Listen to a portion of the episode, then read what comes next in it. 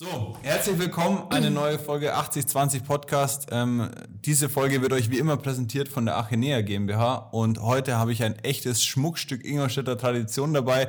Gemeint ist nicht die Lena, sondern der Franz, der hier äh, zu meiner Rechten sitzt und die Lena habe ich als echte Bierexperte mit dazu genommen. Seid gespannt und äh, ja, dann Prost. Prost. Prost, aber eine gute Folge.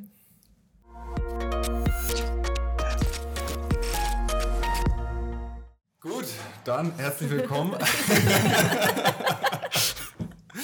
zu einer äh, wirklichen Expertenfolge heute. Ich freue mich schon. Ich habe mir nämlich heute ähm, neben unserem Gast, den ich gleich noch ganz kurz vorstelle, äh, eine wirkliche Expertin aus dem 80-20-Universum oh geholt. Lena, stell dich doch mal in äh, zwei schnellen Sätzen vor und vor allem, warum bist du hier heute?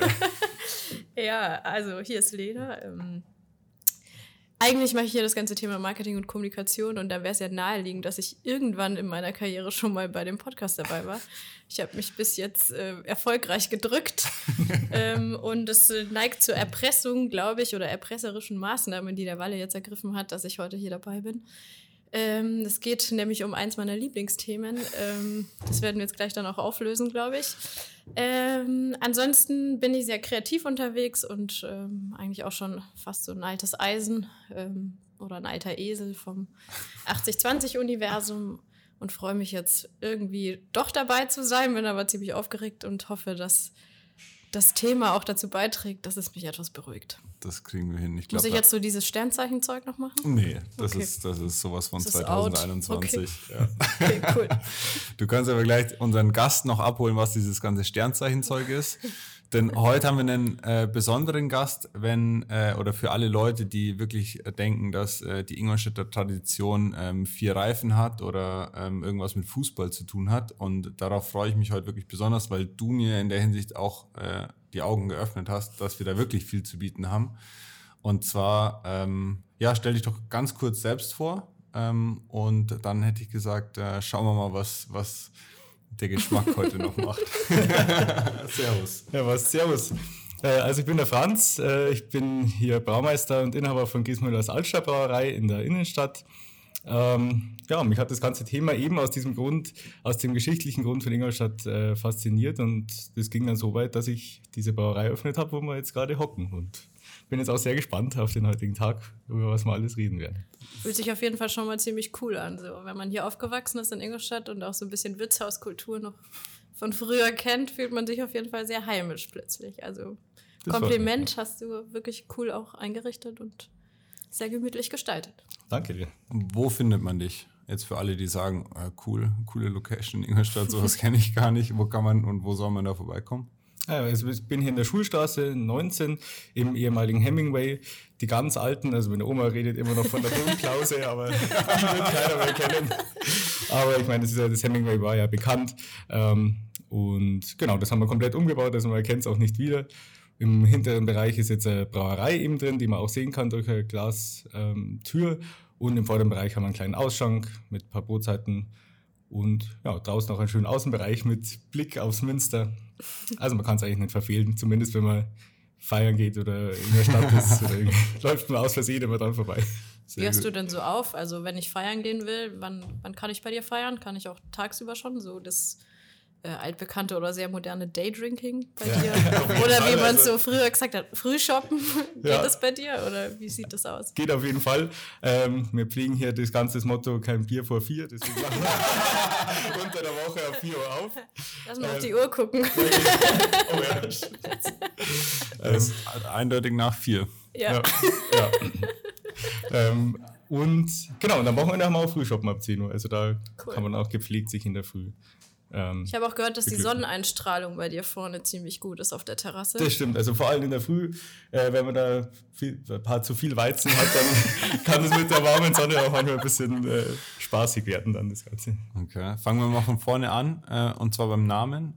Wie kommt es denn dazu? Und ich glaube, dann haben wir schon den ersten geschichtlichen Einschlag, oder? Ja, genau. Also der Name Griesmüller, der kommt, äh, also ich, ich heiße eigentlich Rottenkohl mit Nachnamen, aber der Name Griesmüller kommt äh, von meiner Familie väterlicherseits die haben äh, seit, äh, also vor 150 Jahren haben die eine Mühle mit Landwirtschaft in der äh, Stadt äh, erworben und betrieben dann. Und die, das ist eben die sogenannte Griesmühle. Die Straße, in der sich die befindet, ist auch die Griesmühlstraße. Und die hat dann äh, meinem, meinen Vorfahren immer den Namen Griesmüller gegeben. Früher hat man sich ja noch beim Hausnamen genannt mhm. und nicht so beim normalen Namen. Also es war halt immer der Griesmüller. Und äh, ja, daher kommt eben dieser Name. Es war tatsächlich früher eine Mühle. Die wurde angetrieben durch die Schutter. Also mancher kennt vielleicht noch, das war so ein ehemaliger Stadtbach. Der endet jetzt vor den Toren der, äh, der Altstadt, die Schutter eben. Und äh, die hat früher die Mühle angetrieben. Und dazu war da auch noch eine Landwirtschaft mit äh, Viehbetrieb und ähm, das Ganze ist natürlich nicht mehr zeitgemäß. Also als die Schutter dann, als die Schutter raus war, musste man die Mühle aufgeben. Und äh, man kann sich nicht mehr vorstellen, dass heutzutage dann äh, Viecher in der Innenstadt sind. Äh, Wäre einfach nicht mehr zeitgemäß. Was bedeutet dann, oder was ist für dich die Ingolstädter Tradition? Wenn, wenn, wenn die, wenn die äh, Aussätzigen oder die Preisen äh, vorbeikommen, wie würdest du die Tradition von Ingolstadt beschreiben? Also Bier kann man Geschicht, äh, Ingolstadt kann man eigentlich geschichtlich nicht mit Bier, äh, nicht vom Bier trennen. Also ich finde def definitiv ist Ingolstadt immer schon eine große Bierstadt gewesen. Ähm, also zum einen haben wir natürlich. kann zum, ich nur bestätigen. Ja. Also wir haben zum einen haben wir immer viel Biertrinker da gehabt. Also wir haben ja die erste Bayerische Landesuniversität in Ingolstadt, da feiern wir dieses Jahr 550 Jahre Jubiläum. Ähm, und dadurch waren immer schon viele gute Biertrinker mit den ganzen Studenten und Professoren äh, in der Stadt. Und auch die ähm, Königlich Bayerische Landesfestung, von der man heute Gott sei Dank auch noch sehr, sehr viel äh, sehen kann. Ähm, die hat halt auch sehr viel äh, Bauarbeiter hergebracht und äh, die trinken die haben ja auch einen Durst gehabt. Die haben immer noch auch einen Durst, die sind ja dafür auch bekannt. Und auch das ganze Militär, das ja schon immer in Ingolstadt stationiert war, äh, kennt man heute auch noch, wenn man die trinken, die auch, trinken auch sehr, sehr gerne. Und so waren immer schon viele Biertrinker da und das musste natürlich bedient werden. Und so hatten wir zur Hochzeit äh, 46 Brauereien, einmal nur in der Altstadt. Also ich, ich spreche jetzt auch immer nur von den Altstadtbrauereien. Also ähm, im Stadtkern, innerhalb im, der Stadtmauer. Im Stadtkern, quasi. genau. Wie viele haben wir heute noch? Äh, heute sind es dann leider nur noch äh, drei, ja, dreieinhalb Brauereien. Bist du die sehen. halbe Brauerei? Nein, ich bin. man muss sagen, im Daniel, da hat ja auch der Herr ah, ja, noch stimmt. so eine kleine Brauküche okay. installiert. Ähm, die da mehr oder weniger genutzt wird, aber ich sag mal, vollwertige Brauereien haben wir jetzt drei Stück ja, schade, dass noch so wenig übrig geblieben ist. Aber cool, dass du jetzt in der Stadt auch brauen darfst. Also das ist ja das stimmt, das tatsächlich hat, auch sehr selten. Das stimmt, ja. Das, also ich meine, bis 2004 hat er noch der Ingo-Bräu vorne äh, gebraut. Ähm, kennt man jetzt, das sind jetzt diese Neubauten entstanden, da ist jetzt ein Rewe drin äh, in der Nähe vom Zopp.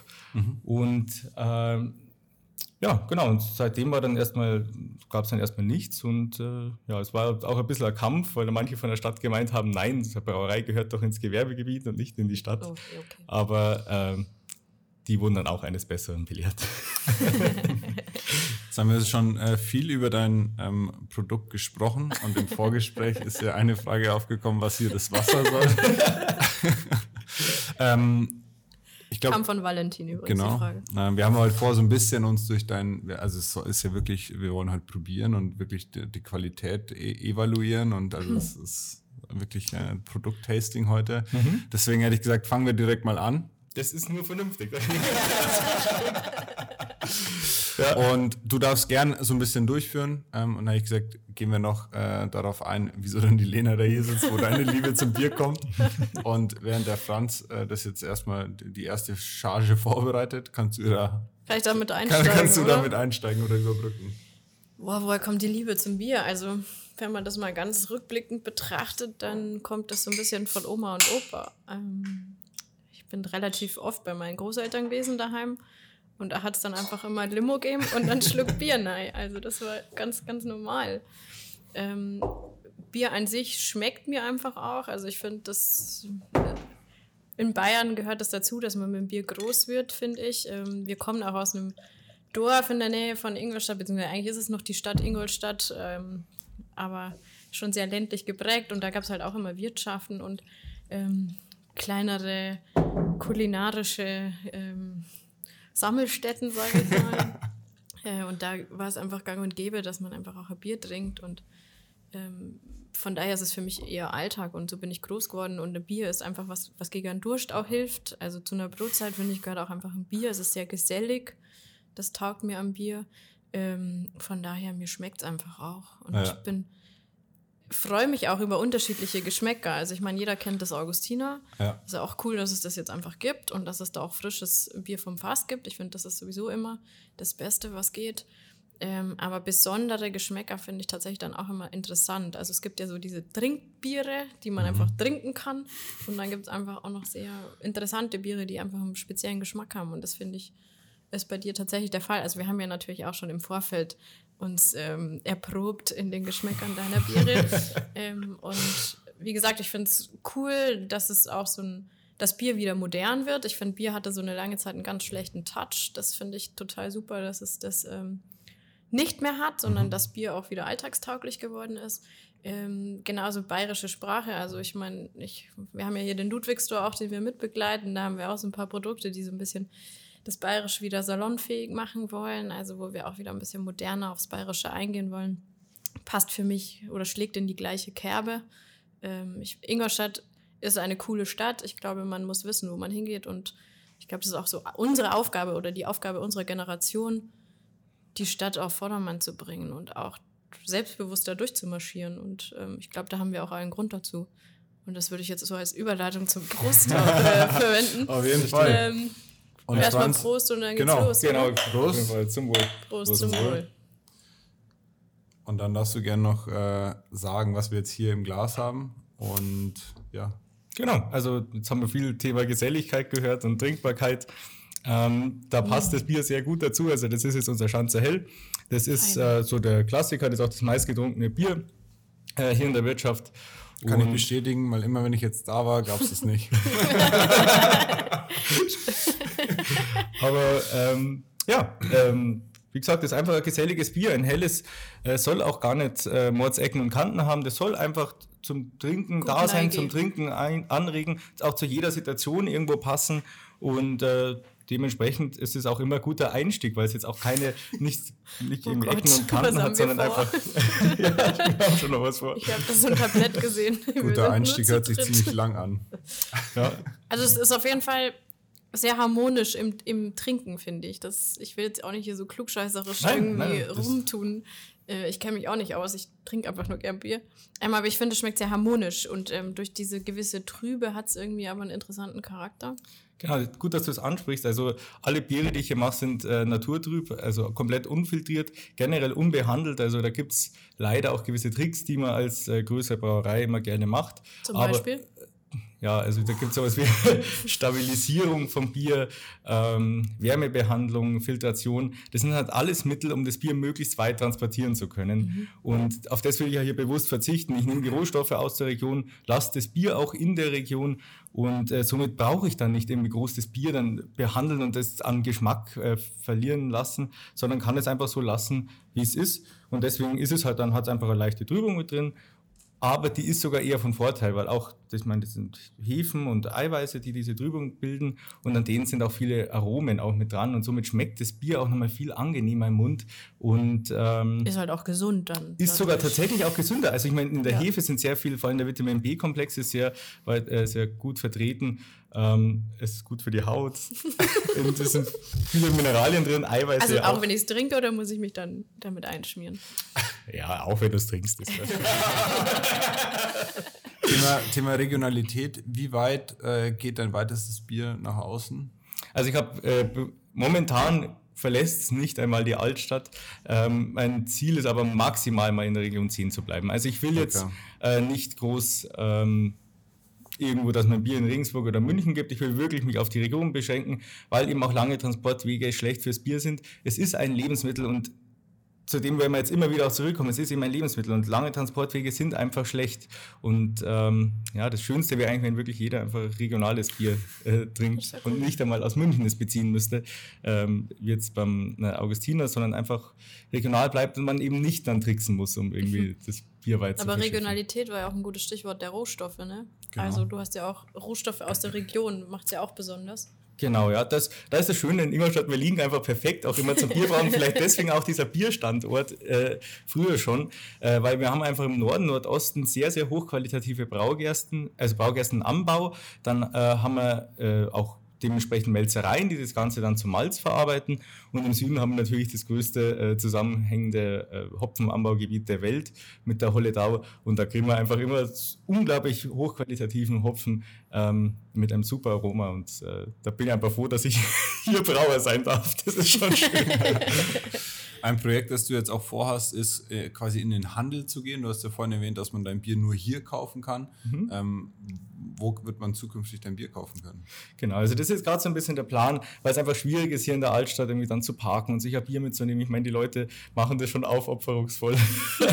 äh, aber ist, ich will es natürlich auch ein bisschen angenehmer machen. Und dann schaue ich jetzt einfach, dass ich in ein paar Getränkemärkte reinkomme. Ich meine, wir haben ja äh, vor allem auch jetzt äh, lokal, zum Beispiel ein Hörl, der da sehr gut ähm, auch auf Regionalität schaut und, und auch regionale Biere auch fördert und auch kleine Brauer wie mich dann fördert. Und äh, dementsprechend schaue ich jetzt, dass ich erst einmal in jeder Himmelsrichtung äh, vertreten bin und dann schaue ich mal, dass man das dann peu à peu ausbaut. Äh, ich bin natürlich auch begrenzt, also da reden wir jetzt dann auch äh, mal äh, später drüber über die ganze Brauerei. Aber genau, so sind halt immer kleine Mengen, immer frisch gebraut und äh, ja, Geht dann auch nach Verfügbarkeit? Also hast du jede Sorte Bier vielleicht immer verfügbar auch tatsächlich? Oder bist du dann auch gebunden an bestimmte Kesselmengen beispielsweise? Also es ist das, ich habe äh, drei Hauptsorten, die werden wir jetzt heute auch alle probieren. Also das helle Export und die Donauweiße, die habe ich tatsächlich immer verfügbar und dann habe ich zu Stimmt nicht. das, das, geht schon auch mal aus, wenn es sehr, sehr gern gedruckt wird. Ähm, aber genau, es ist halt einfach das, genau, wenn die Nachfrage zu hoch ist und ich habe damit nicht gerechnet, ich, ich bin halt keine Großbrauerei. Ich kann nicht Unmengen äh, auf Vorrat brauen, ich bin, wie gesagt, hinten begrenzt. Und äh, genau, dieses Hauptsortiment wird halt dann ergänzt durch Saisonbiere und Spezialbiere. Also natürlich Saisonbiere, die dann jedes Jahr immer zu der Zeit kommen und Spezialbiere dann. Starkbier. Zum Beispiel Starkbier, genau, Starkbier oder Jetzt kommt dann beispielsweise, habe ich einen Maibock drin oder ein Braunbier, das kommt jetzt dann zum Fest, äh, Fest zum reinen Bier. Und die, was ein Braunbier? Ein Braunbier. Da kann ich später auch noch was äh, dazu erzählen. Das ist das eine ganz nette Geschichte. An. und dann gibt es auch noch Spezialbiere, wo ich so ein bisschen versuche, ich bin nicht viel in der Welt auch äh, herumgereist, habe mir da mal andere Brautraditionen äh, angeschaut, weil nicht, mhm. wir stellen immer Bayern so da als das Bierland schlechthin, aber da ist noch viel mehr auf der Welt. Und da will ich so ein bisschen herzeigen, was es gibt in anderen Biernationen, in anderen Bierkulturen. Das Ganze natürlich ein bisschen eingebeirischt. Zählt da Kölsch auch schon dazu? das ist, ja, kann man schon so sagen. ähm, genau, und äh, so habe ich dann immer ein paar wechselnde Biere dann da mit drin. Finde ich aber sympathisch. Ähm, ich war, wirklich wahre Geschichte, dass ich zu dir gekommen bin und das äh, Helle gab es nicht. Das wollte ich mir eigentlich holen und dann musste ich das Export oder durfte ich das Export probieren. und war überrascht und wirklich dann auch äh, positiv gestimmt, ähm, weil ich das auch sehr lecker finde. Und darauf freue ich mich heute eigentlich. Äh, Was ist der Unterschied? Für äh, alle, die es vielleicht nicht wissen. Also ein Exportbier äh, per se, das ist gut, dass ihr schon ausgedrungen habt, weil dann können wir auch äh, gleich das. Ich habe gehört, wir müssen gut am Glas sein, hast du vorhin gesagt. Aber ähm, Exportbier ist, äh, also die Definition von diesem Biersil ist tatsächlich das, das war gedacht für einen Export. Früher hatte man halt keine so, so Tricks äh, oder, oder Spielereimittel wie jetzt irgendwie Stabilisierung und sowas, sondern da musste man es halt auf natürlichen Wege haltbar machen für den Export. Und dadurch haben wir halt einfach gesagt, okay, wie macht man es haltbarer? Äh, Alkohol ist haltbar machen, deswegen hat man es stärker eingebaut, um mehr Alkohol zu haben, der dann das quasi konserviert. Das erklärt einiges. also es ist auch ähm, mächtiger. Genau, das hat, ist auch bei dem äh, Schutter Export so, das hat ein bisschen mehr Körper, ein bisschen mehr Alkohol und auch Hopfen. Äh, mhm konserviert und wirkt antiseptisch. Also das bedeutet, dass keine krankheitserregenden Keime im Bier wachsen können. Und äh, genau, das ist genau dieser Typ Exportbier. Das ist ein bisschen kräftiger und hat ein bisschen mehr Hopfen äh, mit drin. Also sowohl in der Bittere als auch in der Aromatik. Und also im Vergleich zum Hellen dann im, einfach sehr viel intensiver. Genau, es ist im Prinzip ein intensiveres Helles, ohne dass es jetzt irgendwie pilzig wird oder sowas. Ich, mich würde noch eins interessieren, weil wir da nicht drüber gesprochen haben. Wir haben es Kölsch angedeutet. du hast ja gemeint, du hast internationale Braukunst dir auch angeschaut. Was war so eins deiner Favorites, die du da auf deiner Reise getroffen hast? Boah, also da gibt es viele, also auch viele Überraschungen. Also wenn ich jetzt mal, ähm, ja, was mir jetzt momentan auch sehr viel, sehr weit fasziniert, ist in Belgien die ganze äh, mhm. Kultur. Die haben Bierstile, die und haben auch äh, also Hefen zum Beispiel, die man bei uns gar nicht kennt. Das geht dann so weit, dass die sogar wild vergorene Biere haben, wo Hefen, die einfach in der Luft sind, die auf unserer Haut sind, die im Prinzip überall sind, die fliegen einfach von, auf natürlichem Wege in das Bier rein und verkehren dann dieses Bier. Also nur so by the way, das, das, das, ist, der, das ist der Weg, wie es normalerweise früher immer Bier gebraut Ach, okay. wurde. Also Hefe wurde erst 1880 entdeckt und seitdem nimmt man wirklich bewusst Hefe her. Bis dahin hat man einfach gesagt, Gott gebe Glück und Segen rein und hat er dann gehofft, dass damit was passiert. Die haben ja nicht erklären können, wo, wieso, was passiert da drin. Es ist nur so, die machen das, die brauen das Bier und dann irgendwann ist es nach ein paar Wochen ist es dann Bier. Aber die haben sich das nicht erklären können. Die haben ja nichts dazugegeben. Ich meine, das, das war ja für die völlig unvorstellbar, dass es sowas gegeben hätte wie Hefe. Ähm, und deswegen waren früher alle Biere so spontan vergoren. Okay. Ähm, ja, man hat dann sogar immer Brauereien verteufelt, die in der Nähe von Bäckereien waren. Da haben sie gesagt, da ist der Teufel drauf, weil die besseres Bier brauen und so. Und da gab es ganz verrückte Sachen. Da gab es zum Beispiel eine Foltermethode des Rädern. Ähm, da hat, also ich meine, man kennt ja heute noch diesen Begriff, ich fühle mich gerädert. Das kommt von dieser Foltermethode. Äh, da hat man Leute an so einem Wonradl festgebunden, mit, also mit allen äh, Füßen und Beinen ausgestreckt. Und diese hat die dann mit Seilen festgebunden und hat die dann quasi bloßgestellt, bis die äh, gestorben sind dann. Und diese Seile. oh, jetzt aber. So. Entschuldigung, ich will jetzt ja raus, aber diese Seile hat man dann immer am Brauer verkauft, weil die gemerkt weil haben, ah, wenn man das über den Gärbottich hängt oder unten drunter liegt, dann wird das Bier besser, weil sich halt einfach sehr viel Hefen gesammelt haben an diesen Seilen. Wahnsinn. Und, äh, ja, und so kamen dann so rabiate Sachen äh, zustande. Jetzt habe ich ja schon sehr weit ausgeholt, jetzt von Belgien zu Foltermethoden. Aber ähm, okay, genau, also Belgien war so eins deiner Das war auf jeden Fall Weise. ein Highlight. Ja. Um äh, das aber jetzt als kurze Pause für dich zu nutzen, damit du äh, das nächste Bier holen kannst, ähm, würde mich wieder was von der Lena interessieren. Und zwar, was ist dein, Lie was ist dein Lieblingsbier? der Co-Moderator. äh, mein Lieblingsbier. Ähm, wenn du jetzt in den Supermarkt gehst ähm, oder für eine Grillparty was einkaufst, was. Das kleine Augustiner-Flasche. Echt? Das 0,33er. Das sieht süß aus und das ist immer frisch. Ich bin auch leider so ein Schnitttrinker. Das ist ja. auch verteufelt, ich weiß, aber ich bin eigentlich gern Schnitttrinker. Erklär weil ich finde viel Menge Bier einfach stressig für den Bauch. Mhm. Und ich neige dann auch dazu, dass ich sehr schnell trinke, weil ich irgendwie mag das ja schon gern. ähm, deswegen Schnitt ist eigentlich für mich die perfekte Erfindung. Aber die Erklär Tradition des Schnitts, ne, das ist ja auch so ein.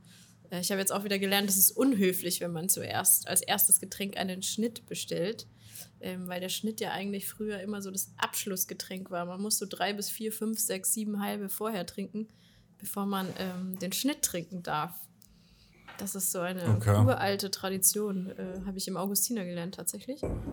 Ähm, beim Schnitt, da musst du mich aber korrigieren. Ich habe das, beim Schnitt wird quasi beim Fass Bier aufgemacht, einmal durchgedrückt und dann wieder zugemacht, oder? Und dann, mhm. das war dann der Schnitt, also quasi eine halbe abgeschnitten.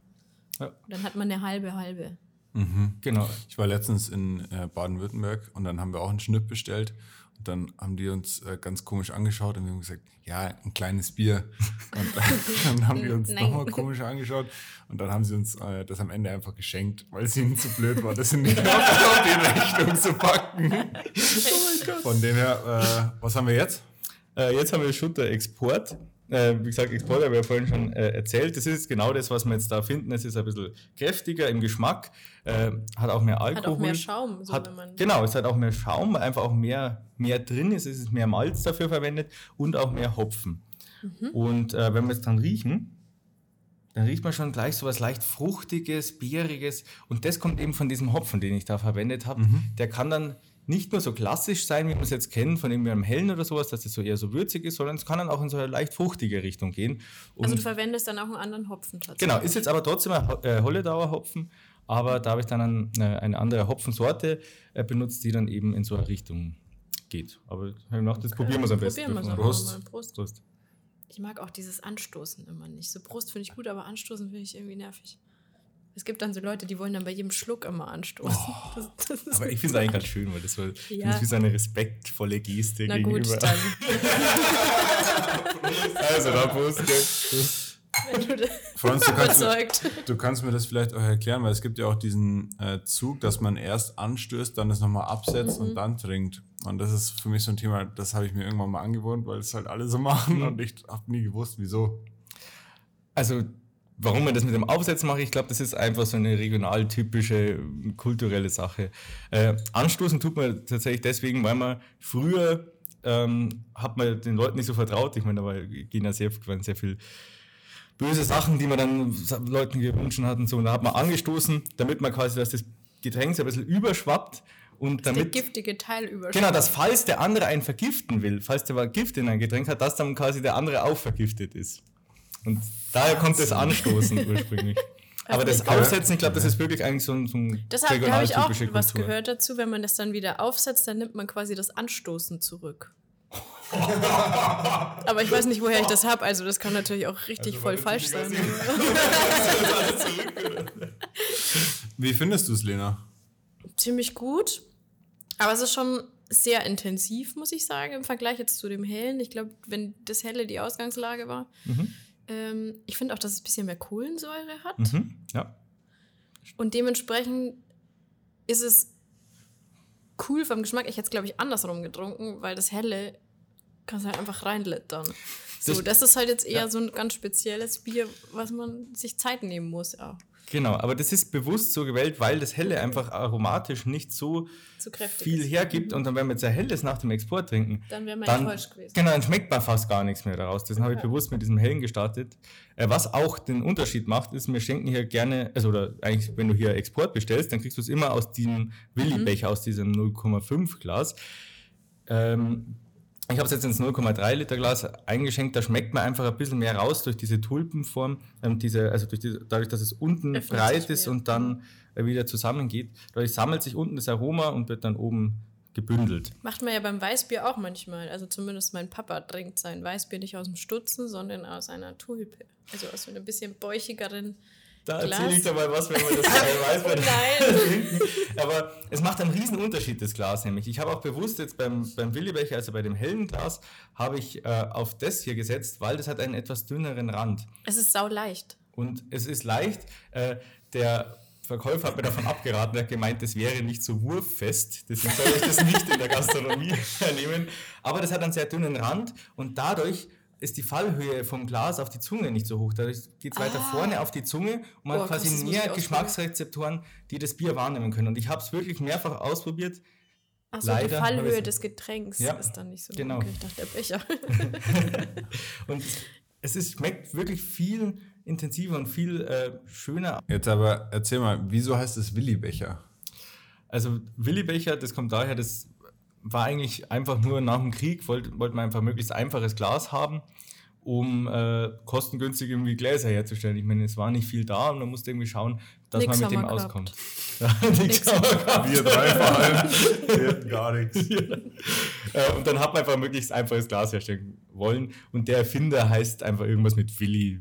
Das kann ich jetzt selber nicht sagen. Irgendwas mit Willi. Vielleicht dieser Herr Willi.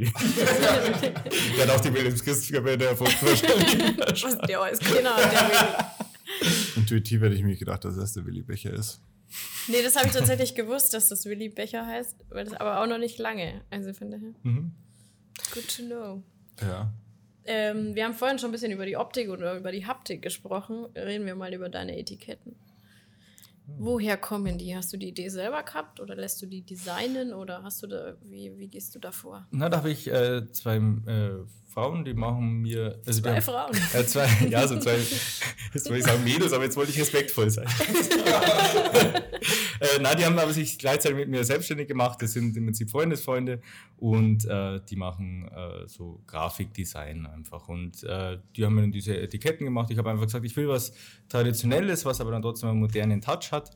Und äh, das ist eigentlich so ganz schön geworden, finde ich. Ähm, ja, sehr cool. Genau. Ist auf jeden Fall ein gutes Fotomotiv auf Instagram, wie wir gesehen haben.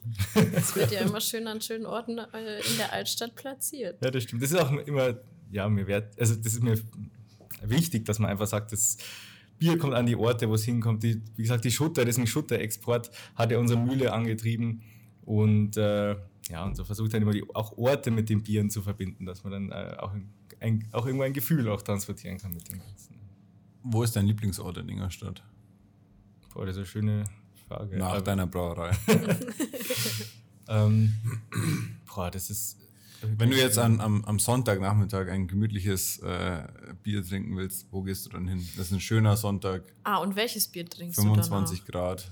Also ich würde äh, an die Donau gehen, denke ich. Das ist so schöner Ort. Tagsüber ist zwar manchmal ein bisschen viel los. Ich bin letztens mitten in der Nacht ähm, von einem Freund nach Hause gegangen und da war es wunderschön. Dann, da hat man einfach das Rauschen von der Donau gehört. Es war kein Auto, kein Mensch da.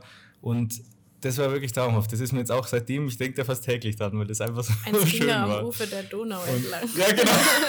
naja, gut, wie es da weitergeht, das ist dann nicht passiert. Aber das lassen wir jetzt auch da. aber ähm, ja, dementsprechend wird sich ja eigentlich die Donauweiße dann äh, mhm. da gut hinpassen. Aber ich ja, du eigentlich. machst immer hervorragende Überleitungen. aber ich würde dann tatsächlich eigentlich das, das Schutterexport trinken, weil das einfach, vor allem wenn es ein bisschen wärmer ist mit Sonne, dann ist das einfach erfrischend. Das hat einfach seinen eigenen Charakter. Es sagt was aus und das finde ich passt dann gut zu dieser, zu dieser Stimmung an der rauschenden Donau. Ich bin auch generell sehr gerne auf der Donau. Also auf, auf der, der, Donau. Donau ja, genau. Mit, also ein Kumpel von mir, der sammelt historische. Seid ihr diese lustigen Kajakfahrer? Nee, nee. Der sammelt historische historische Faltboote. Der, der hasst Kajakfahrer, weil er sagt, historische Faltboote ist das Historische Faltboote? Ja, so aus der Nachkriegszeit und so. Aber es ist auf jeden Fall schön, weil man hat dann, man sitzt irgendwie in was äh, Schönen und das, was Historischen ist dann irgendwie schön aufbereitet wird und einfach auf der Donau zu fahren, das ist echt toll. Also wir machen immer nur kleine Sachen, so von Neuburg nach Neustadt. Ähm, aber Klingt das ist einfach schön. Und natürlich immer cool. mit, mit einem Kasten Bier. Naja, dann haben wir so einen schönen Schwimmring, wo ein Kasten Bier reinpasst. das ist klasse. Und das hört sich auch nicht so klein an.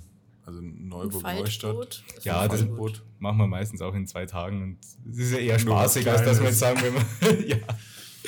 Ähm, aber ja, ist auf jeden Fall schön. Und nur ein Kasten Bier auf jeden Fall dann. Ja, genau. nur ein. Aber das ist immer, dass ich denke mir, jeder jammert immer, man soll die Donau mehr mit einbinden und die wird so wenig genutzt, aber anstatt dass die Leute einfach selber die Donau nutzen. Aber jammern ist halt einfacher als machen. Das ja. Okay. Ja.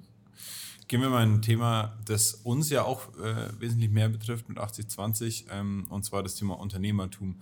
Wie bist du denn darauf gekommen, Braumeister zu werden. Ist jetzt sowas, wo ich sage, das ist so ein Job, den stelle ich mir mit sieben Jahren cool vor. Ein Kumpel von mir, der hat einen Sohn und der sagt, ja, er möchte äh, Bierverkäufer werden.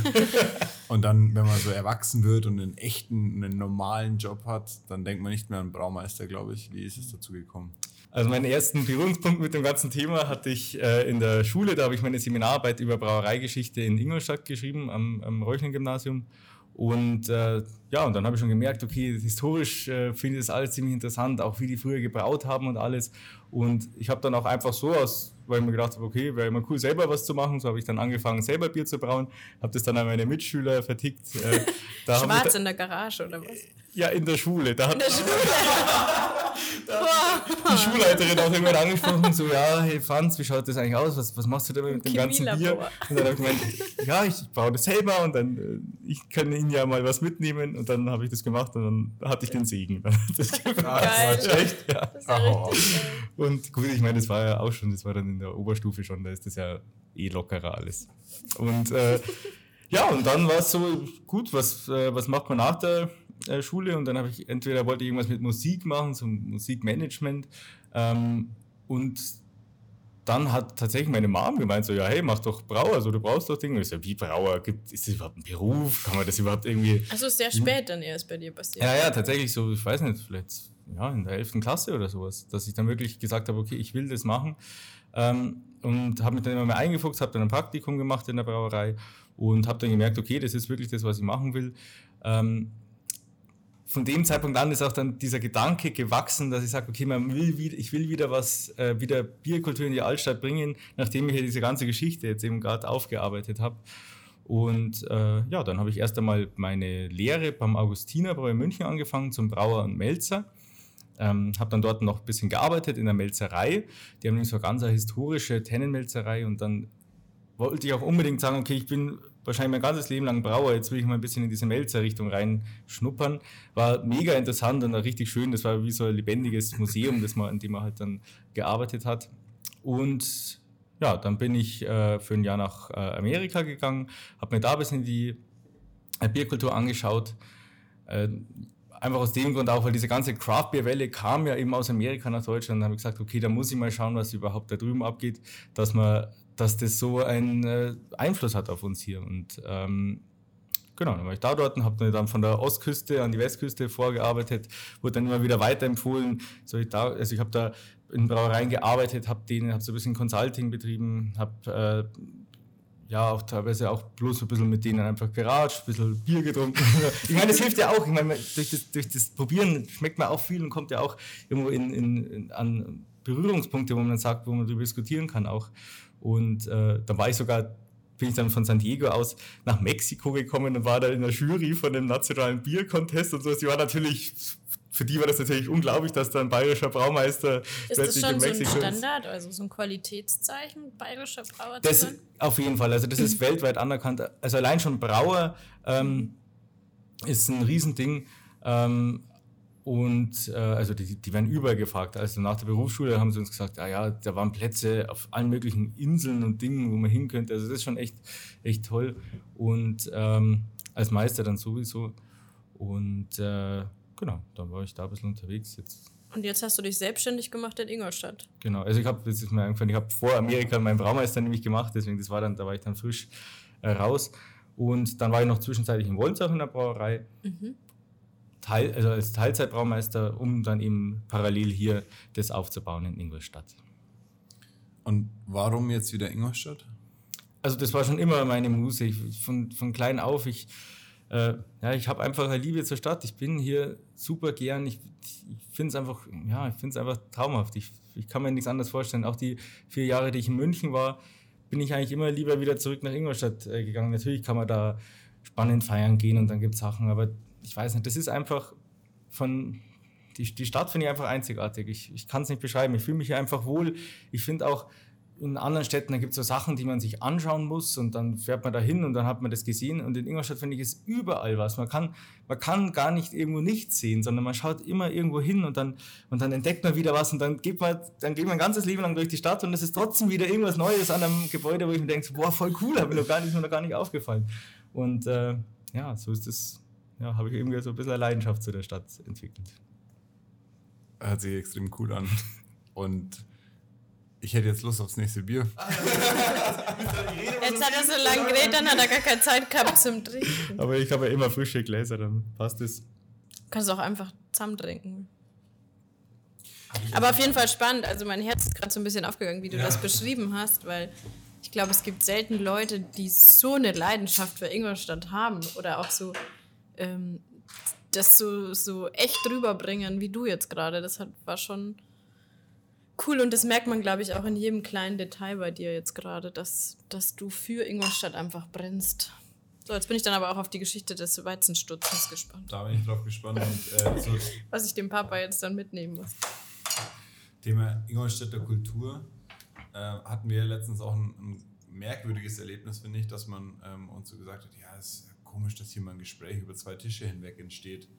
Und ja, stimmt, tatsächlich. Äh, das ist schon so, glaube ich, dieser externe Ingolstädter, der vielleicht äh, von, von einer großen Firma kommt. Du schenkst mir mit Absicht immer weniger. Ja, ich habe das war jetzt wirklich aus Versehen. Aber Und die am meisten. ich bin echt immer am meisten. Super echt durch. Eigentlich schon, wir können sie austauschen. Aber der Umpanschen, der man nicht. Ja, äh, wollt ihr. Das ist eine Sünde. Oder nee, ich nehme das, ich nehme da nehme ich ein bisschen zurück und nehme das, was. Ich habe gedacht, du wohnst in der Stadt ist. und du kannst es nicht. Wir haben ja extra das Auto schon im. im, im Stimmt.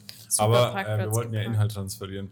Ähm, wie siehst du die ganzen äh, ja, ähm, externen Ingolstädter, wie ich sie gerade so uncharmant beschrieben habe? So Sind die, die, auch Gäste von dir? Ja. ja, auf jeden Fall. Also, das finde ich schön, dass man hier wirklich, mein Ziel war es im Ausschank, dass es ein Ort der Begegnung ist, wo man einfach gerne herkommt und Bier trinkt. Und Bier trinken tut jeder gern, ob er jetzt von hier ist, ob er von außerhalb ist, ob er äh, schwarz oder grün ist, jeder trinkt gern Bier und äh, das soll ja eben genau das sein, einfach ein Ort der Begegnung. Und es ist und vor allem auch jung und alt. Und genau das ist es auch geworden. Also hier fühlt sich irgendwie jeder wohl. Die alten Leute kommen gern her und äh, trinken was. Die sind natürlich dann eher zu früheren Zeiten und am Abend habe ich komplett nur junges Publikum. Und das finde ich so schön, dass das sich genauso entwickelt hat, auch wie ich mir das vorgestellt habe. Weil es ist ja eigentlich, wenn man sich jetzt denkt, ah, die Jungen werden dann eher abgeschreckt, wenn man sieht, oh, da hocken ja bloß alte Leute und sowas. Aber gar nicht. Und teilweise entstehen dann auch so lustige Gespräche und, und, und, und Sachen zwischen, äh, zwischen den ähm, Gästen. Und das also ja, bist du auch der, der Party, die Partybier ähm, Borzen. Ja, also ich sag mal, oder wie ich sag mal zum, das? genau das eben, das eben nicht. Können wir äh, ganz kurz anprosten. Genau, das ist also, ja, an, bevor wir richtig. Das ist ja gar nichts. Hör auf, das jetzt auf ja, dem Tisch. Wir haben gelernt, dass das nichts ist. Ja, neues Party-Detter. Mm. Ja oder nein? Also auf jeden das Fall. Das ist mein Favorite. auf jeden Fall nein. Ähm, weil das, wir machen auch bewusst am Wochenende um 1 Uhr zu, weil ich einfach, ich meine, wir haben auch das Amadeus in derselben Straße. Und das Bier ist mir auch einfach zu schade, dass man das dann einfach bloß runtersäuft. Das ist ein Bier zum Genießen. Ähm, und genau, dass man, das ist nichts, was man dann in der Nacht, wenn man schon fünf halbe gehabt hat, dass man dann nochmal das sich äh, gönnt. Das ist echt zu schade drum. Dafür steckt auch zu viel Liebe und zu viel Handwerk drin, als dass das so ist. Aber ich muss sagen, äh, das ist auch, also die Philosophie von meinen Bieren ist halt auch, dass es trinkbar ist. Also ich finde, ein Bier soll einfach trinkbar sein, soll gesellig sein und das ist auch das, was sich in all meinen Bieren widerspiegelt. Ich sage immer so salopp, man soll von jedem Bier auch zehn halbe trinken können. ähm, aber das ist auch mein Anspruch. Und eben auch an diese Spezialbiere, wenn ich mal was mache, selbst wenn ich was aus einem anderen Land hernehme, dann brauche ich das so, dass man es trotzdem noch gut trinken kann. Weil man kann ja nicht einfach was aus einem anderen Land nehmen und es dann hier genauso brauen, weil das, das passt einfach nicht. Wir sind hier diese geselligen, diese süffigen Biere gewohnt und genau das will ich auch brauen, aber eben trinkbare Biere mit einem mit einer Einzigartigkeit mit dabei und die auch jeder schmeckt und ich meine, das kommt auch so gut an. Deswegen äh, glaube ich, dass ich da auf dem richtig, also dass ich auf dem richtigen Weg bin da bei dem Ganzen. Also hast du immer so Sondereditions auch von deinem Bier? Also verknüpfst du das dann auch mit Events? Also man hat ja auch schon öfter mal erlebt, dass ihr eine Musik gespielt hat oder dein Starkbierfest, legendär. Ähm, von daher, also es gibt ja immer so ein paar Sonderevents, die du da auch immer mit begleitest. Kommt da dann immer ein Sonderbier auch dazu oder wie planst du das? Ja, genau. Also das hängt auch alles immer zusammen. Also die natürlich, es, manche Biere muss, also gehören sich auch einfach mit einem, zu einem passenden Anlass, wie zum Beispiel das Starkbierfest. Und oder auch andersherum, so manche Biere sind es auch. Äh, haben das auch verdient, den passenden Rahmen zu bekommen. Und so versuche ich schon immer ähm, auch ein Event, äh, passendes Event zu veranstalten, wenn es möglich ist. Also das ist jetzt auch nicht immer äh, passend. Also wir werden jetzt dann auch ein Saisonbier probieren, wo es jetzt dann nicht äh, großes Terrain herum gab. Aber ähm, ja, manche Biere, die, die, sollen in Stille dann einfach ich genossen gehört, werden. dass du äh, einer der wenigen Menschen bist, die zweimal Silvester im Jahr feiern. ja, was hat es damit auf sich? Ja, also einmal das äh, Menschliche. das Menschliche. Und äh, dann gibt es auch noch Brausilvester. Also ähm, für einen Brauer äh, beginnt nämlich das Jahr am 29. Äh, September zu Michaeli. Denn im Reinheitsgebot steht, dass man nur von Michaeli bis Georgi, also vom Namenstag von Michael bis zum Namenstag von Georg, äh, Bier brauen durfte.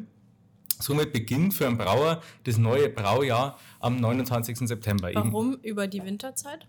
Äh, Weil es da schön kalt war. Also das, das Reinheitsgebot hat dann nicht nur die Inhaltsstoffe auf äh, Gerste, Hopfen und Wasser festgelegt, sondern auch noch gesagt, okay, zum, der Qualität wegen darf man nur in den kalten Monaten brauen denn man hatte früher keine Kühlmöglichkeiten. Also man hatte ja seine Keller, man hat dann das Eis aus, dem, aus der Schutter zum Beispiel oder aus der Donau rausgeschnitten, hat teilweise sogar aus den Alpen mit Pferdefuhrwerk das Eis in die Brauereien gefahren. Und genau, und das nur fürs Bier. Und ähm, Genau, und da gab es keine Kühlung, deswegen konnte man nur im Winter Bier brauen und im Sommer durfte dann, hat sich dann der, die, der Herzog das äh, Recht äh, einbehalten, Bier zu brauen. Ähm, aber genau, daher kommen dann zum Beispiel auch im März wurde das letzte Bier gebraut und im September durfte man wieder brauen und dann sind diese Volksfeste auch entstanden in der Septemberzeit, um ah. das restliche Bier wegzutrinken, bevor das neue Bier kommt. Genau, weil dann wow, müssen ja die krass. Keller geleert werden wieder. Kommt daher auch der Eiskeller. Ja, genau. Also manche kennen ja auch die, die Diskothek in, äh, in Ingolstadt und da, äh, da kommt auch der Name daher, weil das vom, äh, von der ehemaligen Altscher Brauerei der Eiskeller war, wo sie das Eis gelagert haben, um dann dieses Eis äh, später dann in den Lagerkeller der Brauerei zu bringen, um die, um die Biere dann überhaupt kühlen zu können. Also so quasi im Untergrund der Stadt waren dann die Lagerflächen der ganzen Brauern. Genau, also wir haben auch heute noch unglaublich viele äh, solche unterirdischen Lagerflächen, also diese Lagerkeller von den Brauereien, die werden sogar teilweise noch gut genutzt. Also zum Beispiel ähm, das Soxul, äh, das ist auch, das war der ehemalige Lagerkeller vom äh, Tafelmeier äh, Bräu. Das, der Tafelmeier, der war quasi im, im heutigen Tamtam, war die mhm. Brauerei Und ich meine, manchmal, meine Eltern sagen manchmal auch noch Tafelmeier dazu. Ich weiß nicht, ob ihr das auch noch kennt. Ähm, aber weil das war nachher noch eine Wirtschaft. und ein Kobaltkeller. Ah, ja, genau, das genau.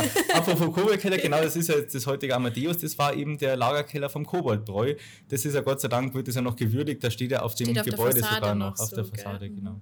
Kobaltbräu. Und mhm. Und genau, und auch so, und auch zum also Beispiel. Wir haben hier einen richtigen Amateur am Tisch sitzen. ja, 100 Prozent. Ja. Stadtamateur. So kann man überall in der Stadt das eigentlich noch entdecken, wenn man es wenn weiß. Zum Beispiel auch der Rappensberger war früher eine große Brauerei, der hat schöne Keller und so. Und dann wirklich überall ist das eigentlich noch erkennbar, aber oft oder meistens dann auch gar nicht so zugänglich. Also vor allem, wie gesagt, also 46 Brauereien, die mussten irgendwie das Bier lagern und es musste unterirdisch geschehen, damit es kühl bleibt. Deswegen ist auch sehr viel unterkellert von der Stadt ähm, aufgrund der Brauereien. Noch.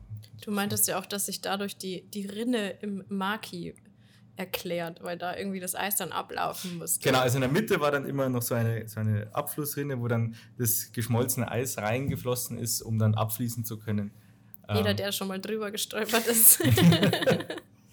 es, erklärt sich, warum. es erklärt sich wirklich so viel durch Bier, das hätte ich nicht gedacht. ja. Aber genau deswegen, auch der Kühlschrank zum Beispiel, ist äh, eine Erfindung, die es nur gibt aufgrund des Bieres. Weil hat Karl von Linde, der hat die Spatenbrauerei in München, hat nämlich gesagt, oh, wir würden gerne im Sommer auch ein Bier brauen. Wir können nicht einfach immer nur das Eis-Ding. Und dann haben sie diesen Karl von Linde beauftragt, eine Eismaschine zu entwickeln. Ach krass. Und äh, mhm. die... Ähm, also kommt der Kühlschrank auch aus München? Und aus, der, also aus dieser Erfindung ist dann, das wurde dann weiterentwickelt und verkleinert und so und ist daraus der Kühlschrank ge geworden. Das heißt, Boah. ohne Bier hätten wir auch keinen Kühlschrank. Das ist, habe ich auch nicht gewusst. Und jetzt erzählen wir noch ganz kurz die Geschichte, die du vorhin ange angeteasert hast zum Weizenglas. War das? ah, ja, stimmt. also, warum muss ich dem Papa sagen, dass es nicht aus einem dickbauchigen Glas trinken soll? Also, der Weizenstutzen ist schon bewusst so und der Bayer ist auch bewusst da auch so ähm, ja, so engstirnig, was das angeht, dass man so einen Weizenstutzen braucht, weil einfach das Bier ähm, darin am besten seinen Geschmack entfaltet, entfaltet. Also Weizen ist ja typisch für seine Aromen, die die Hefe macht. Also da ist jetzt nicht das Malz im Vordergrund, wie jetzt zum Beispiel beim Dunklen, oder der Hopfen im Vordergrund, wie jetzt vorhin bei unserem Export, äh, sondern da geht es eher um diese schönen, feinen Hefe, auf, die, auf diese, um diese Hefearomatik, die da äh, herauskommt. Und die ist einfach in diesem Glas, dadurch, dass das unten eher dünn ist, dann steigt die Kohlensäure schnell auf, nimmt die ganze Aromatik äh, mit und breit, dann breitet sich das Ganze oben schön auf und kann dann schön in die Nase kommen. Und aus dem Glas hat man einfach wirklich die beste äh, die besten aromatischen Eigenschaften von einem Weizen. Wenn man das Ganze jetzt in, in so ein Glas oder gar in einen Willibecher einschenkt, dann schmeckt es, dann schmeckt man sehr, sehr viel raus, aber man schmeckt halt auch viel von den Sachen raus, die man eigentlich gar nicht schmecken will oder die sehr, sehr untypisch sind für ein Weizen oder Weißbier. Okay. Und ähm, dadurch ist es schon interessant, das mal aus so einem Glas zu probieren und habe ich auch selber auch schon auch mit dem Bier jetzt schon gemacht. Aber es ist einfach so, dass es dann nicht mehr so typisch nach einem Weizen schmeckt, mhm. weil einfach dadurch andere Aromen auch mehr in den Vordergrund kommen. Ist es verteufelt, wenn man es aus einem anderen Glas trinkt? Ja, in Bayern schon. Ja. Mal, aber ich, ich sag mal, wenn, Schande. Ja, wenn man so einen oh, Fetisch oh, hat fürs, fürs Glas, dann ist das schon okay. Dann kann man schon mal immer ein bisschen rumprobieren. Aber ich glaube, in Bayern ist das schon schlimm. Da ich hier zwei volle Experten habe, welcher Schluck ist der beste bei einem Weizen? Also Boah. Anzahl der Schlücke. Ist es der erste oder ist es, ich habe eine ganz klare Meinung, ist es eher so der, der, vier, der vierte oder der fünfte? Also ich finde es ganz interessant. Aber da braucht man, ein, äh, sagen, da braucht man komplett probieren. frisches Weizen. Jetzt äh, in, ja. in, in, mit so einem halben.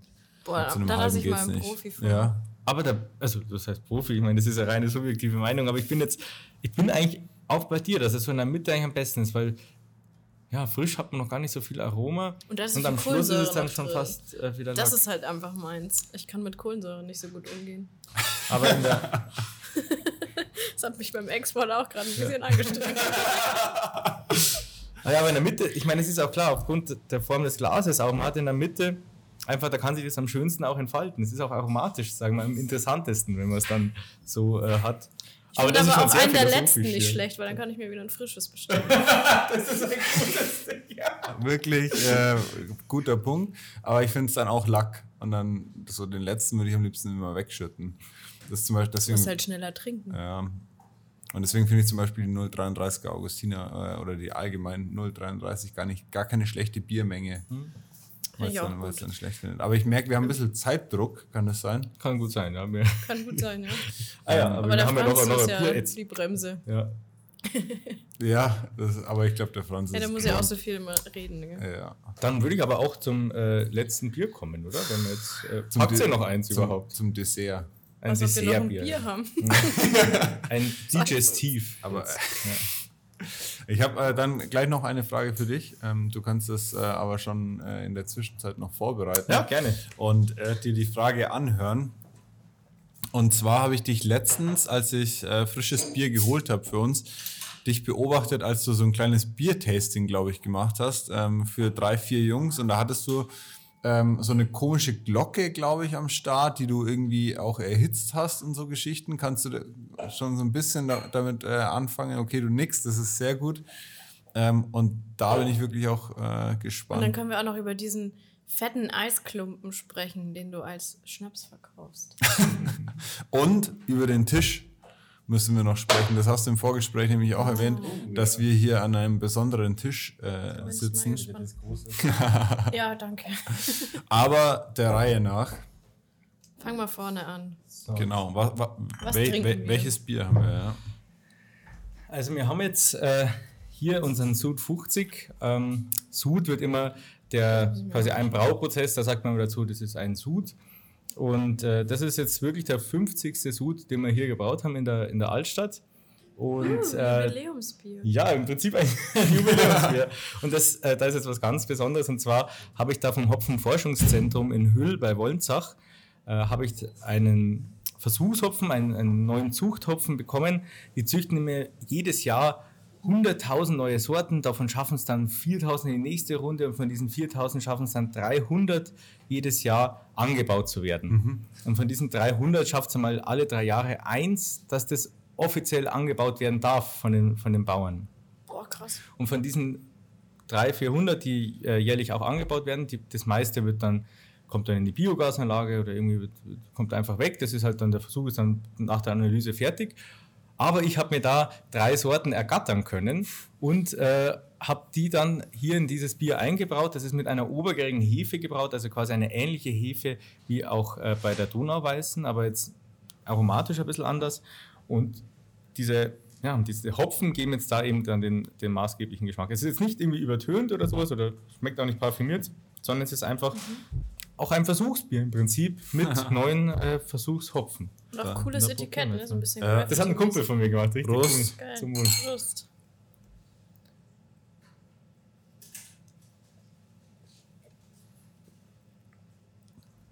Mhm. Und jetzt oh, kommt. Geil.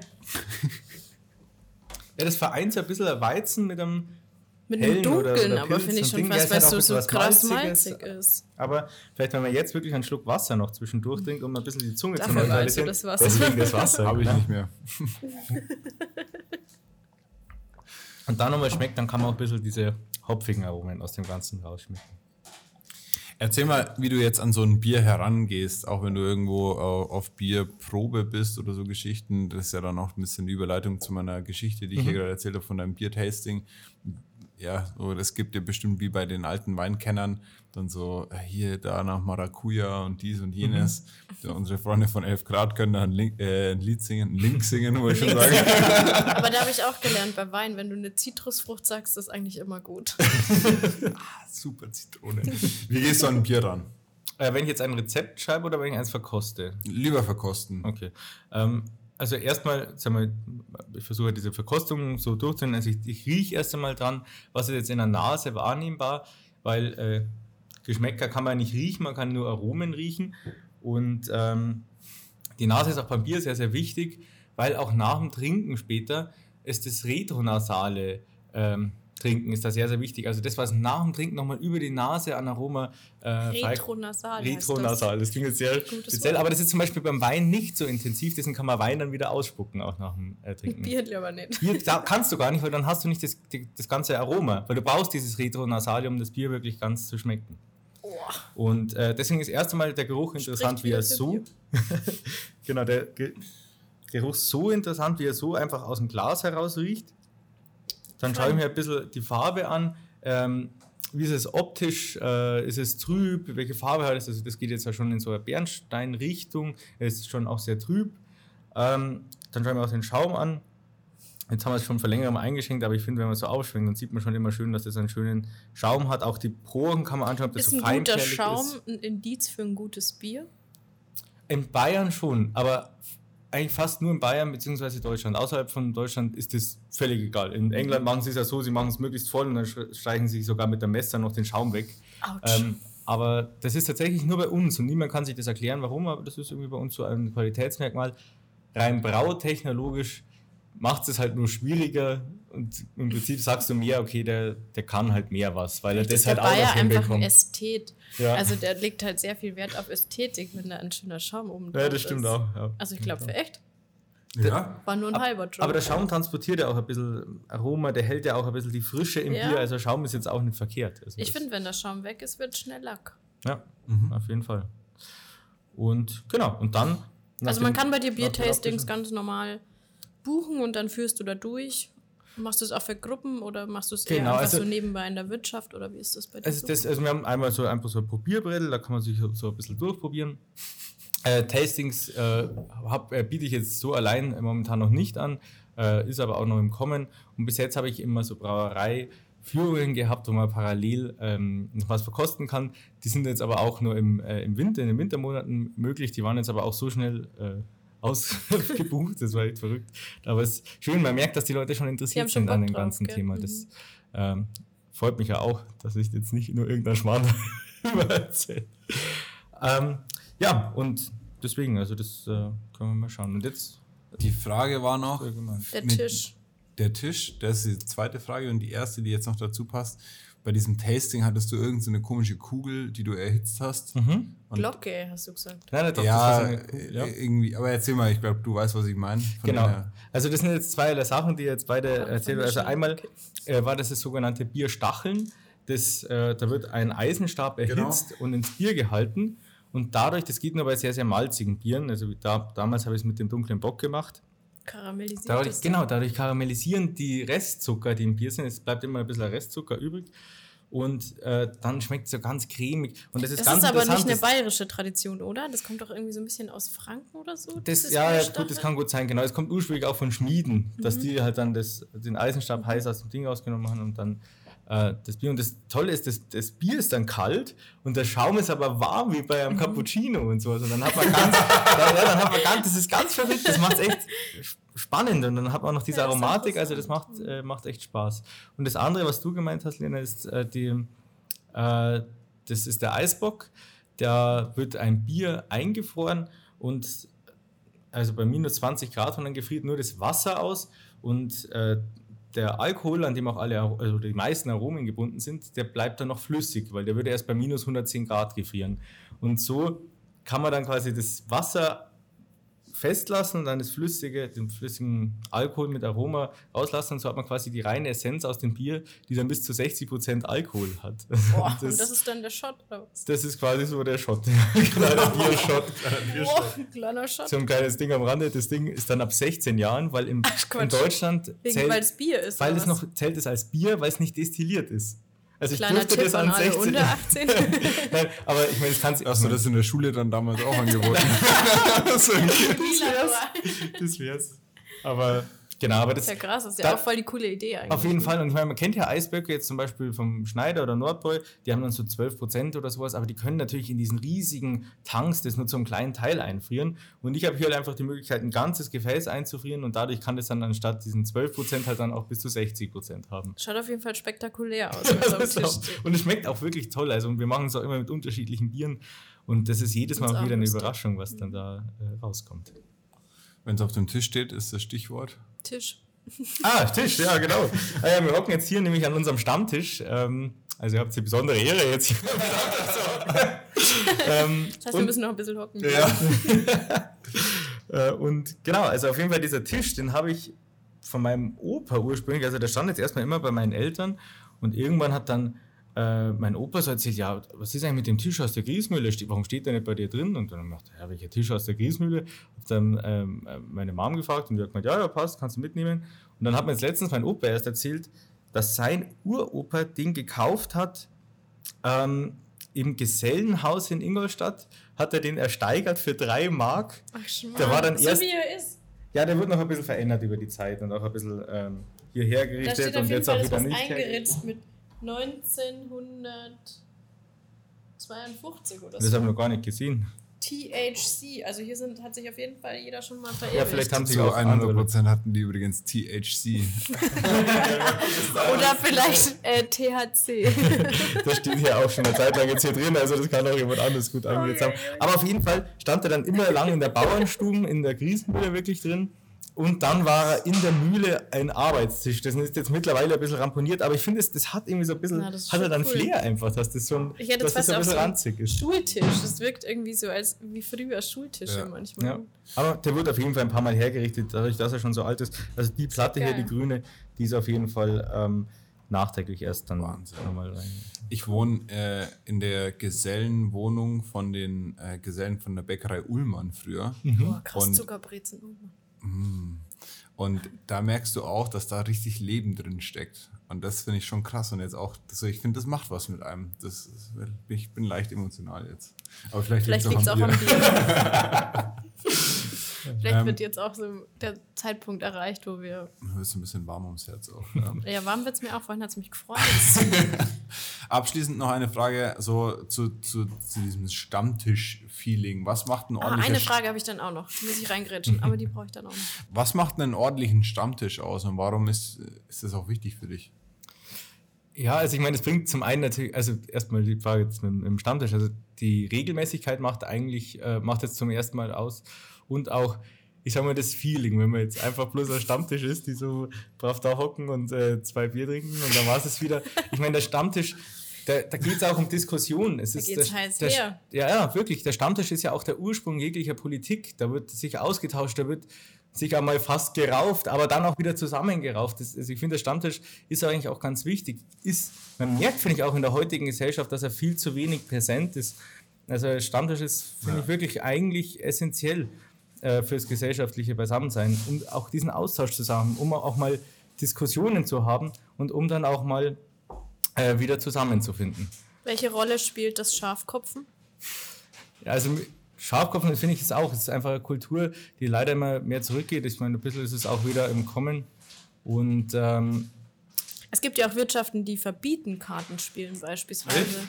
Weil man dadurch zu laut wird und andere Gäste stören kann. Also wir waren zum Beispiel schon mal in der Wirtschaft und dann sind wir angehalten worden, dass wir nicht Karten spielen dürfen. Also ja. wie ist bei dir? Darf man bei dir Karten spielen? Ja, auf jeden Fall. Also das ist sogar erwünscht. Ich meine, viele, viele machen das, weil halt Kartler bloß Bier trinken und nichts essen, aber das verstehe ich halt nicht, dass das dann so ist. Ähm, aber bei mir ist das wirklich, also ich, ich freue mich immer, wenn Leute da sind und karteln. Das bringt einfach Leben rein, das bringt Kultur rein und es ist auch schön, wenn das einfach gepflegt wird. Ich, ähm, würde es gerne auch äh, öfters machen. Watten oder Schafkopfen? Also ich liebe natürlich Schafkopfen, aber Watten ist insofern besser, weil beim Wenn Schafkopfen kann ich, genau, ich kann mit dem Schafkopfen kein Bier trinken. Und das ist dann immer so schwierig, ja, weil ich dann, da verliere ich dann ständig die, alles aus dem Auge und dann mache ich einfach sehr, sehr schnell Leistungsfehler. Und beim Watten finde ich, das kann man auf dem Wartelmarkt mit zweimal Bier noch spielen und dann äh, passt das auf jeden Fall. Und noch eine Frage, die ja. mir jetzt gerade spontan gekommen ist. Ähm, es ist ja vielleicht ein bisschen untypisch, dass ich jetzt als Mädchen Bier so richtig gut finde, ohne jetzt hier eine riesen Fass aufzumachen. Aber wie, wie, wie nimmst du dein Publikum wahr? Hast du auch viele Mädels da oder ist es eher wirklich Bier ist ein Jungsthema? Oder wie würdest du das jetzt auch von deiner Perspektive sehen? Ja, also ich finde, also, also ich nehme es hier so auf jeden Fall wahr, dass wirklich jeder ähm, gleichermaßen vertreten ist. Natürlich ein bisschen mehr Männer, aber Frauen kommen genauso gern her. Und vor allem so ein Bier, das dann auch geschmacklich so interessant ist, da ist ja natürlich jeder dann interessiert, egal äh, welchen Geschlechts. Und ähm, ja, es ist auch generell so, Gott sei Dank, bei diesen, bei diesen Craft-Bieren, bei den handwerklichen Bieren, da ist dann auch die Wertschätzung ist ungefähr gleich. Also man hat immer so 50, 50, vielleicht 60 Prozent Männer, 40 äh, Frauen. Aber da merkt man auch, dass, das, dass man das gar nicht so äh, pauschalisieren muss. Und äh, in eine Ecke oder in eine Richtung schieben muss, weil, meine, wie gesagt, jeder trinkt gerne Bier. Das, hat ja mit der Sache nichts zu tun und auch äh, jede Frau trinkt gerne Bier. Meine Freundin selber trinkt auch äh, liebend gerne Bier. Dementsprechend, sonst wäre es vielleicht auch nicht. ja. Na, aber es ist, ähm, ja, ist auch nicht ohne. Ich meine jetzt auch, äh, wir haben eine leitende Kraft und meine linke Hand hier in der Gastronomie, die äh, Vanessa, die ist auch, die ist da voll dahinter und, und die liebt es und deswegen, ich würde da gar nicht so differenzieren dann. Cool. Das ist, es ist, vielleicht wird es auch einfach fälschlicherweise auch in so eine Richtung gedrängt, das Ganze. Kann ich auch nicht verstehen. Freust du dich auf den Battlemarkt, falls du dieses Jahr dann doch. Ja. da freue ich mich auf jeden Fall sehr drauf. Also das Wann hast du ein Zelt da? Ja, das war das jetzt. also ein Zelt werde ich wohl nie da bestücken können. Ich meine, der Traum ist natürlich. So ein äh, kleines Römerschiff. Mal was, ja, also ich, ich sag's ganz ehrlich, das ist eigentlich so das, wofür ich jetzt auch kämpfen will und kämpfen werde, dass ich ja mal irgendwie auf dem Battlemarkt präsent sein kann und darf das wird ein starker Kampf. Das ist ungefähr so, wie wenn man aufs äh, Münchner auf Oktoberfest äh, will, mhm. genau auf Wiesen. Ähm, aber der lohnt sich und ich finde, der Bartelmarkt ist einfach so ein riesiger kulturelles, also ein riesiges kulturelles Ereignis in der Region. Da will und muss ich vertreten sein. Und abschließend, die Gläser sind leer. Was ist deine Lieblingsbrotzeit? Hast du Hunger? Ich habe Hunger. also ich mache es selber sehr gerne an Obersten. Ähm, den, ja, den esse ich dann dementsprechend auch gerne. und äh, ja, auch so. Ja, Wurstsalat. Brotsalat. Boah, am Wurstsalat mache ich auch gerne, auch gerne mit Käse, also dann Schweizer. Ja, das ja.